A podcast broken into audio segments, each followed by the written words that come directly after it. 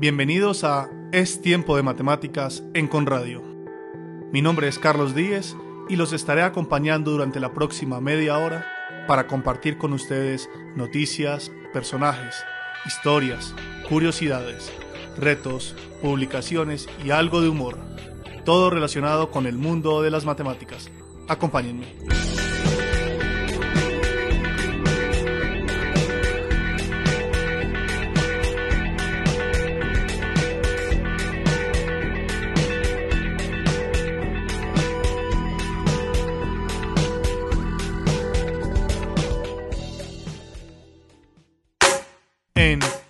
Tiempo de matemáticas, actualidad matemática. Tal vez algunos de nuestros oyentes tengan presente este dato. No hay premio Nobel de matemáticas. Aunque hay muchas leyendas para explicar esto, que pasan hasta por conflictos amorosos, la verdadera razón es que Alfred Nobel no consideró esta ciencia como importante para la vida en el sentido práctico y eligió para los premios ramas que sí consideró importantes para el avance de la sociedad. Como todos sabemos, evidentemente se equivocó en ese razonamiento, ya que las matemáticas son esenciales en nuestra vida, pero Nobel no lo consideró así. Sin embargo, hay un premio en matemáticas que es, digamos, equivalente al premio Nobel. Se trata de la medalla Fields, que se entrega cada cuatro años a uno o varios matemáticos sobresalientes en ese periodo y que cumplen la condición de que no superan los 40 años de edad. Es el mayor galardón que puede recibir un matemático. Las medallas que se otorgan en estos premios fueron diseñadas por el escultor canadiense Robert Tide Mackenzie y la inscripción fue redactada por el profesor Jay Norwood. Esa inscripción que está sobre el anverso de la medalla, acuñada en oro, al lado de la imagen de Arquímedes, dice en latín, Transiri sum pectus mundoque potire, que significa sobrepasar su propio entendimiento y apoderarse del mundo. También en el reverso hay otra inscripción que dice, Congregati ex toto orbe mathematici obscripta tribuere, que significa reunidos los matemáticos de todo el mundo para premiar las obras maestras. En este punto, creo que es necesario ofrecer mis excusas por mi escaso conocimiento de la pronunciación de las expresiones en latín. Ustedes disculparán. Además de la medalla Fields, hay otros premios a los que los matemáticos podemos aspirar, todos estos de carácter mundial. Algunos de ellos son el premio Crawford, que es nada más y nada menos que considerado como el complementario del premio Nobel en algunas especialidades que este último no cubre. Otros premios, más orientados a la educación matemática, son la medalla Felix Klein por los logros de toda una vida y la medalla Hans Freudenthal por un trabajo de investigación de gran relevancia, concedidos los dos por la International Commission of Mathematical Instruction. Y no sigo mencionando más porque el tiempo del programa es corto, pero si revisan la página de Wikipedia de premios de matemáticas, verán que hay 35 páginas dedicadas a este apartado. O sea, que a falta de un Nobel, hay más de 30 premios y medallas para los matemáticos. En Es tiempo de matemáticas, humor matemático. El chiste de esta semana va por cuenta del amor. Le pregunta la novia al novio, ¿amas a tus matemáticas más que a mí? El novio le contesta, por supuesto que no, mi amor, te quiero mucho más a ti. Entonces demuéstralo, le dice ella. Ok. Considera R el conjunto de todos los objetos amorosos.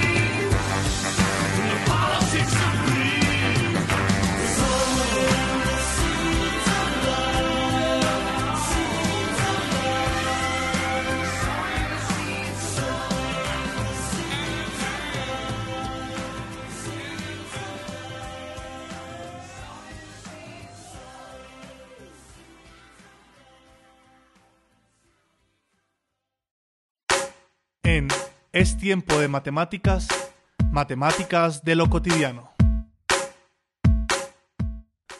Yo sigo con mi cruzada para demostrar a los incrédulos que saber algo de matemáticas, pero no de cálculos, sino de matemáticas para la vida, puede ser muy beneficioso para una persona del común. Hoy vamos a buscar un lugar libre para parquear, como decimos en nuestro país, o aparcar, como se dice en otras latitudes. Y supongamos, Solo supongamos, porque casi nunca es cierto, que estamos de afán. ¿Cuáles opciones tenemos para encontrar el lugar?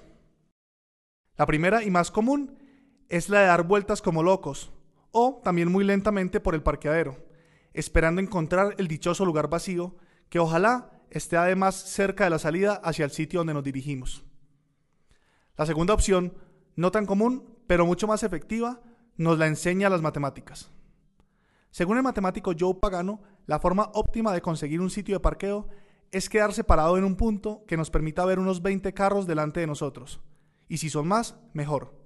Y esperar pacientemente, porque al cabo de 9 minutos como máximo, más o menos, alguno de esos carros saldrá y podremos lanzarnos como aves rapaces a ocupar el puesto. ¿No me creen? La idea se basa en la suposición razonable de que en general las personas que van al centro comercial en carro salen como máximo a las 3 horas de estar ahí, eso significa que si nos quedamos mirando 20 carros, independiente de a qué hora llegaron, a los 180 minutos todos habrán salido. Ahora, dividiendo 180 minutos entre 20 carros, se obtiene el valor de 9 minutos, que es el tiempo en que según la distribución normal de probabilidad, alguno de ellos saldrá de su puesto para que podamos parquear.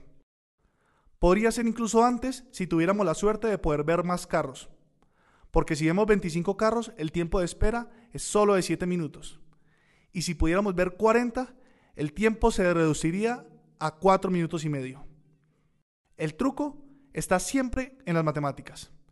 Y es que la estadística permite garantizar casi con toda certeza que alguno de los carros saldrá en el tiempo estimado, aunque no nos dice exactamente cuál de ellos será.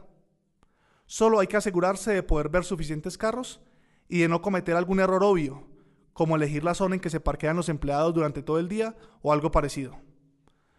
¿No suena mucho más atractivo este método de parqueo probabilístico que la opción de andar dando vueltas refunfuñando por todo el parqueadero? Además, un dato extra. También puede servir para asombrar a amigos, familiares y a una que otra señorita. Recuerden que eso de ser geek está de moda. En Es tiempo de matemática, mala matemática. Hoy, en esta sección, voy a permitirme el gusto de retomar un texto de Javier Oribe, un bloguero que publica en Hablando de Ciencia. Se dice que un día Aquiles, el más grande de los guerreros, héroe de Troya y verdugo de Héctor en combate singular, fue retado a una carrera, no por un campeón que anhelara arrebatarle su gloria, sino por una simple tortuga. Aquiles, sorprendido, rechazó el duelo por considerarlo poco digno de su condición de hijo de dioses. Pero la tortuga se mostró tenaz y propuso que para anular toda superioridad que pudiera tener, éste no tomaría la salida hasta que ella hubiese ganado nada más y nada menos que un estadio de ventaja. Finalmente Aquiles dio su aún invicto brazo a torcer y accedió a aceptar tan extravagante reto, pues consideró que la ventaja que daba la tortuga era tal que permitiría afianzar aún más su reconocimiento como el más veloz de los hombres. La carrera comenzó y Aquiles esperó a que la tortuga recorriera el primer estadio con la paciencia a la que solo es capaz el guerrero que ha velado mil batallas. Cuando lo hizo, se lanzó como un rayo hacia la meta deslizándose sobre el suelo tan rápido que habría dejado atrás al más veloz de los corceles, pero a la vez tan grácilmente que habría ganado con facilidad el favor de la damisela de corazón más frío. Llegó Aquiles al primer estadio y vio que la tortuga había recorrido apenas 60 pies. Pensó que ya tenía la carrera ganada, pues corría diez veces más rápido que su rival. Pero cuál fue su sorpresa al ver que al avanzar esos 60 pies, la tortuga se encontraba todavía a seis pies de distancia. Recorrió esos seis pies decidido a dar alcance a la tortuga, pero para cuando lo logró, ésta se hallaba a tres quintas partes de un pie de donde él se encontraba. Y aunque Aquiles alcanzó pronto esas tres quintas partes, para cuando llegó, la tortuga ya había conseguido avanzar tres partes entre cincuenta más. De esta manera, Aquiles, el de los pies ligeros, nunca fue capaz de dar alcance a la tortuga, pues cada vez que llegaba al lugar donde ella había estado un instante antes, ésta ya se había desplazado un poco más allá. Esta historia es una de las conocidas paradojas de Zenón, concretamente la paradoja de Aquiles y la tortuga. Se trata de un sofisma, un razonamiento lógico que aparenta ser correcto pero no lo es, pues evidentemente Aquiles le pegaría una soberana paliza a la tortuga en una carrera real. Existen muchas formas de rebatir a Zenón en su paradoja, pero más que hablarles de lo acertado o no del relato, me gustaría describir un concepto matemático de gran importancia que se esconde detrás de la historia, el de lo infinitamente pequeño. Probablemente sin ser consciente de ello, Zenón aportó uno de los mejores ejemplos que existen para entender que el infinito no consiste en comenzar a contar y no parar jamás. El concepto clásico de infinito, el que relacionamos intuitivamente con las cosas infinitamente grandes, es el referido al cardinal o cantidad de los números naturales, es decir, todos los números naturales que existen. Sin embargo, lo que se describe en la paradoja es una idea muy diferente. Aquiles aunque va 10 veces más rápido que la tortuga, recorre primero un estadio, que son 600 pies, a los que suma 60 pies, después 6 pies más, luego 6 décimos de pies, lo que es 3 quintos, y así va añadiendo sucesivamente cantidades. Como se puede seguir indefinidamente dividiendo por 10 cada distancia recorrida, en su camino para alcanzar la tortuga, Aquiles se ve obligado a recorrer una cantidad infinita de espacios que llegan a ser infinitamente pequeños, en el sentido de que por muy reducidos que sean, el espacio siguiente será siempre más diminuto que el anterior. Más aún, si aplicamos el mismo razonamiento a su rival, la tortuga irá poniendo también de por medio infinitos espacios infinitamente más pequeños, manteniéndose siempre alejada de su perseguidor, aunque solo sea por un poco. Como además no parece posible recorrer infinitos espacios en un tiempo finito, Zenón concluye que Aquiles nunca alcanzará a la tortuga. Esos espacios representan un concepto infinito diferente al de los números naturales, y que podemos relacionar con lo infinitamente pequeño, que surge del hecho de que entre dos números cualesquiera siempre se pueden encontrar infinitos números más. Basándose en esta propiedad, Zenón concluyó en su paradoja que debido a que el espacio se puede dividir en trozos infinitamente pequeños, el movimiento no era posible y por lo tanto debía ser pura ilusión. Pero la realidad no es así, y lo sabemos. ¿Quién se equivoca entonces? ¿Las matemáticas o Zenón?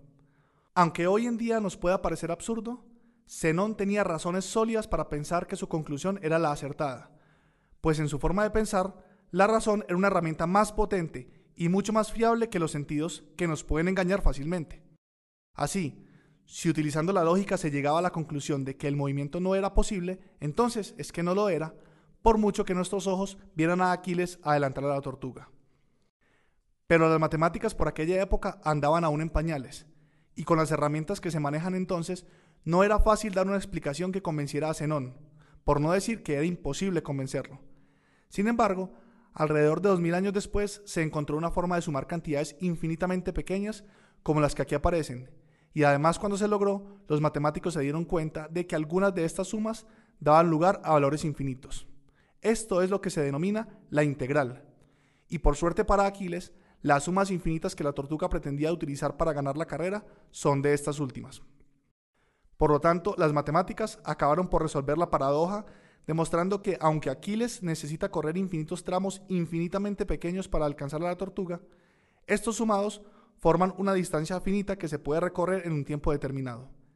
Y así al final Aquiles alcanza a la pobre tortuga, que derrotada no puede hacer más que rendirse ante la evidencia. Bueno, lo importante es participar, dijo la tortuga con resignación, cuando el hijo de Tetis pasó a su lado corriendo como si persiguiera al mismísimo Ares.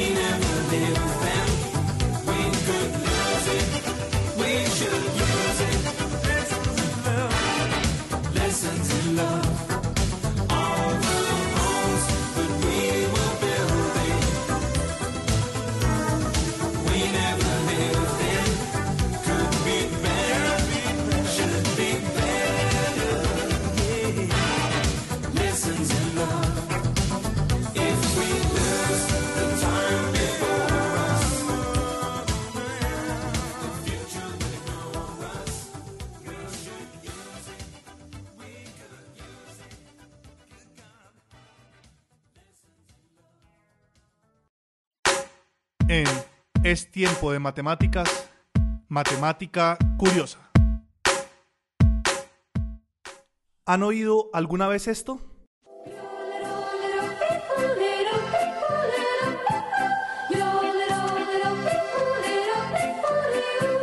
Abuelito, dime tú, ¿qué sonidos son los que oigo yo? Abuelito, dime tú. Los más viejitos sabrán a qué me estoy refiriendo con esta música. Se trata de la música de un programa de televisión japonés que se presentaba en Colombia en los años 70 y principios de los 80 y que se llama Heidi. Esta serie estaba inspirada en Heidi, la niña de los Alpes, de la escritora suiza Johanna Spiri. Resulta que en la introducción del programa, Heidi se balancea en un columpio de proporciones verdaderamente insospechadas. Rebuscando en la web, me he encontrado con unos cálculos que nos pueden dar una pista de la longitud real de las cuerdas de este columpio. Si se considera que un columpio se mueve de tal manera que se puede modelar por un movimiento armónico simple, como un péndulo por ejemplo, la física, con ayuda de las matemáticas, nos da una relación entre la longitud de las cuerdas del columpio y el periodo, o mejor dicho, el tiempo que se demora una oscilación completa, es decir, el tiempo en que Heidi va y viene en su asientico. Aplicando esta relación al periodo del columpio, que es de cerca de 9 segundos, se tiene que la longitud del dispositivo era solo de aproximadamente 20 metros. Claro que Heidi podía columpiarse en tal aparato y sin ningún tipo de protección porque era en los 70 porque si hubiera sido en esos tiempos, al abuelito de Heidi ya lo hubieran denunciado por negligencia en el cuidado de su nieta. En Es tiempo de matemáticas, historias. Despeja la X, le dice un profesor a su estudiante, y los dos saben de qué están hablando. Pero esto no ha sido siempre así. ¿De dónde viene exactamente eso de representar una cantidad con una letra y más específicamente con la X? En el siglo XVI a.C., o sea, hace cerca de 3.700 años, los egipcios ya habían desarrollado una notación o forma de escribir el álgebra muy elemental. Ellos usaron esta forma de escribir para resolver problemas cotidianos que tenían que ver con la repartición de víveres, de materiales, de personas, de cosas. Ya para ese entonces tenían un método para resolver ecuaciones de primer grado que se llamaba el método de la falsa posición. No tenía notación científica, es decir, no usaban letras, pero sí utilizaron el jeroglífico how, que quiere decir montón o pila, para designar la incógnita. Algo así como ese montón de cosas que no sé cuántas son.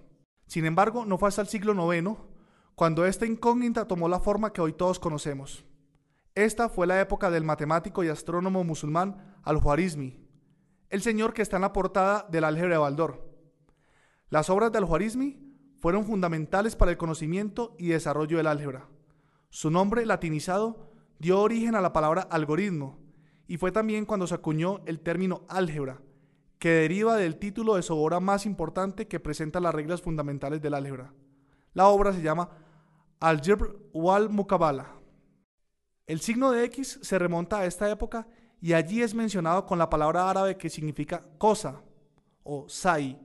En los textos antiguos, tales como Álgebra, manuscrito que escribió en Bagdad en el 820 después de Cristo, las variables matemáticas eran llamadas cosas. Por lo tanto, una ecuación se podía leer 3 cosas es igual a 15. Pero fue en España en donde se catalizó este símbolo árabe en una X. Cuando el texto de álgebra fue traducido al español antiguo, la palabra sai se latinizó y se escribió como sei con X. Ese término, por efectos prácticos, pronto se abrevió simplemente X. Permítanme ahora una precisión matemática. En álgebra, el signo de X se utiliza frecuentemente para representar una cantidad desconocida o una variable, pero estas dos entidades no son la misma cosa. Una incógnita o cantidad desconocida es un valor desconocido en una ecuación, mientras que una variable es un valor que puede cambiar en una función.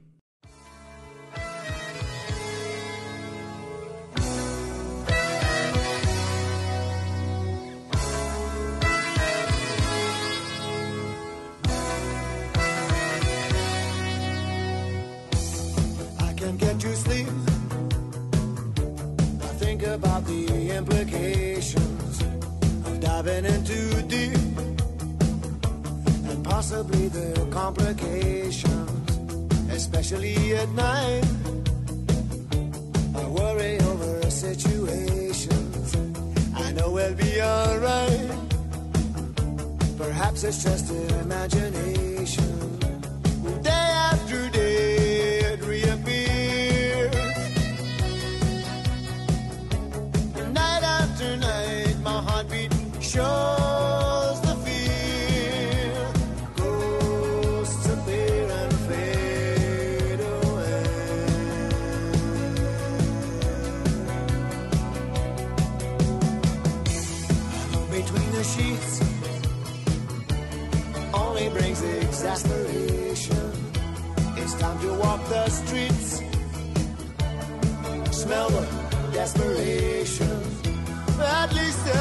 Laila hey.